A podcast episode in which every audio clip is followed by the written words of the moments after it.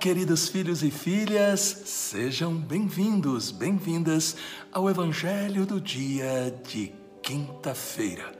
Muito obrigado a você que já está compartilhando esta mensagem para os seus amigos. Estamos espalhando juntos Jesus. Peçamos o Espírito Santo. Pai maravilhoso, Ilumina-nos com o Espírito Santo, para que a palavra que vamos agora meditar se transforme em palavra de vida, palavra de bênção e palavra que traga o remédio que nós precisamos para o nosso coração. Amém. Em nome do Pai, do Filho e do Espírito Santo. Amém. Proclamação do Evangelho de Nosso Senhor Jesus Cristo, segundo São João, capítulo 17, versículos de 20 a 26.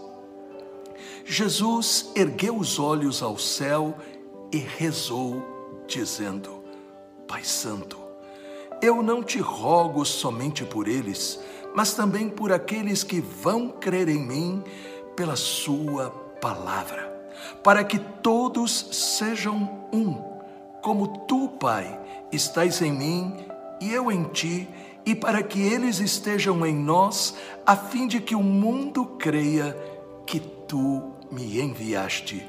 Eu dei-lhes a glória que tu me deste, para que eles sejam um, como nós somos um.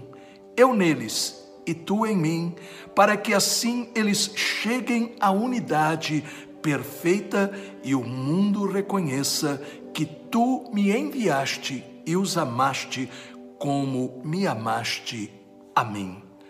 Pai, aqueles que me deste, quero que estejam comigo, onde eu estiver, para que eles contemplem a minha glória. Glória que tu me deste, porque me amaste antes da fundação do universo. Pai justo, o mundo não te conheceu, mas eu te conheci, e estes também conheceram que tu me enviaste. Eu lhes fiz conhecer o teu nome e o tornarei conhecido ainda mais, para que o amor com que me amaste esteja neles e eu mesmo esteja neles. Palavra da salvação. Glória a vós, Senhor. A mensagem do Evangelho de hoje faz parte da grande oração final de Jesus ao Pai. É como um testamento apresentando o seu grande desejo de unidade entre nós, os seus discípulos, para a permanência de todos no amor derramado em nossos corações pelo Espírito Santo, pois sem amor e unidade o mundo não poderá crer na verdade do Evangelho. Jesus repete três vezes, João 17, 21, 22, 23 para que todos sejam um, para que eles sejam um, cheguem à unidade perfeita. Jesus ora para que sejamos um, assim como Ele está no Pai e o Pai nele. Ele ora para que possamos conhecê-lo pessoalmente. Aí está a experiência que todos nós temos que ter este encontro com Jesus, que transforma a nossa vida, mas este encontro com Jesus que deve nos levar a viver como Jesus viveu. E assim, portanto, nós, quando encontramos a Jesus, permanecemos na unidade, permanecemos em comunhão permanecemos na amizade, descobrimos justamente que diante da vida nós devemos trabalhar para que os conflitos diminuam, as pessoas se entendam. Quando se fala de unidade, alguns imaginam todos pensando e agindo do mesmo modo. Isso, na prática, não existe ou não dura muito tempo. Olhemos o exemplo do que acontece em uma família unida ou amizades sinceras. Tanto na família como na amizade existe um sentimento que une todos: o amor. Mas não significa que estejam sempre de acordo e nem que não aconteçam desentendimentos.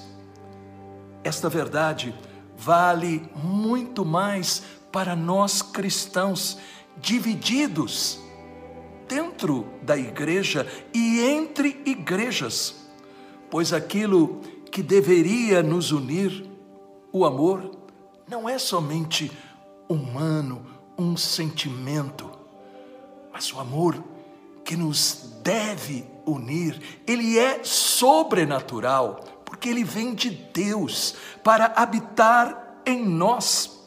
Quando o mundo vê os cristãos se desentendendo dentro da igreja ou divididos entre igrejas, pecamos contra o pedido de Jesus para que todos sejam um, para que o mundo creia que tu me enviaste.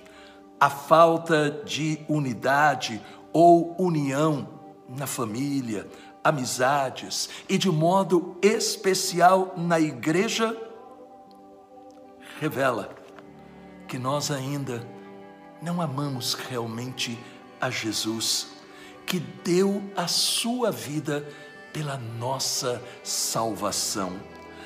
A divisão, ela somente se supera com a oração, o perdão e o esforço para a gente respeitar quem é diferente de nós.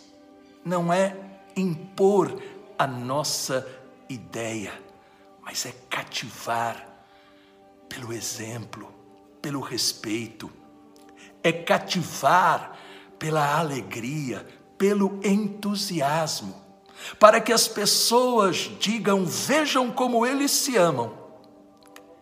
E só pode ser Deus agindo neles e aí então as pessoas sentirão o desejo também deste encontro com Jesus, que preenche o nosso coração e transforma a nossa vida.